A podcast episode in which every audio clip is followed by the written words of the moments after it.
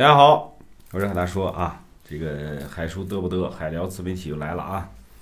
嗯，每天都聊一段儿啊。既然说要坚持，要持续着做，那么我们每天就要把这条视频呢给发上去啊，不管多晚。然后今天我的小徒弟问我一个问题啊，说那个师傅啊，我怎么天天在刷这个短视频啊啊？这个，然后呢，你让我写这个把这个短视频的这个文案啊。给写出来，为什么天天在做这件事儿呢？啊，我就跟他说了啊，文案其实是基础，无论你是做短视频也好，还是做图文类的自媒体也好，还是做音频类的自媒体也好，它是基础。如果你不学习文案，你没有文案的功底，那么咱们就从头开始学。那怎么去学呢？那肯定是先去借鉴啊。你包括咱们小学上小学的时候，鹅鹅鹅，曲项向天歌，白毛浮绿水，红掌拨清波，是不是借鉴古人的东西？啊，借鉴前人的东西，比如说《道德经》里面的“不争无忧”，啊，第八章“不争无忧”，嗯，“上善若水，水利万物而不争，处众人之所恶，故几于道”，是不是要借鉴前人的东西？所以呢？我们再去看别人短视频的时候，看别人的文章的时候，听别人的音频的时候，其实也是这种借鉴学习的方法。然后，在下一步，通过大量的文案的这个观察和呃你的书写，那么你就会形成自己的认知，也会对自己的脑子里面。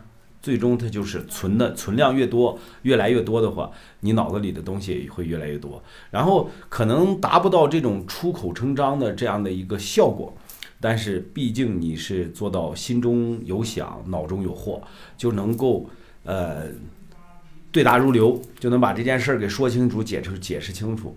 所以很简单一个道理，就是其实看似很简单的一个动作啊，但是。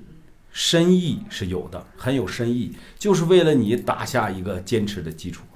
但是呢，我也没有做过多的解释啊，让你干啥你就干啥吧，谁让你是徒弟呢？我是师傅呢，对吧？那师傅为徒弟肯定是不是说啊，叫他去做坏事儿或者怎么样的，肯定是要为打基础。只要有了基础，我让你干什么，你都会干，你都能做，因为文案就是基础，文字。是所有的一切啊，包括你短视频需不需要文案，是吧？你的音频你需不需要文案？你的文章你需不需要写写文章？其实道理都是一样的嘛。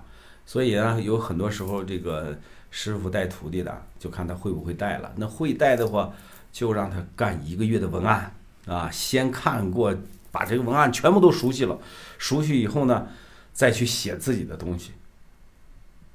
好了啊，今天呢简短截说，就跟大家讲这么一个小案例，也希望大家重视你的内容，重视你的文案啊。那么我们说在创作的过程当中，啊，一定是文案为主。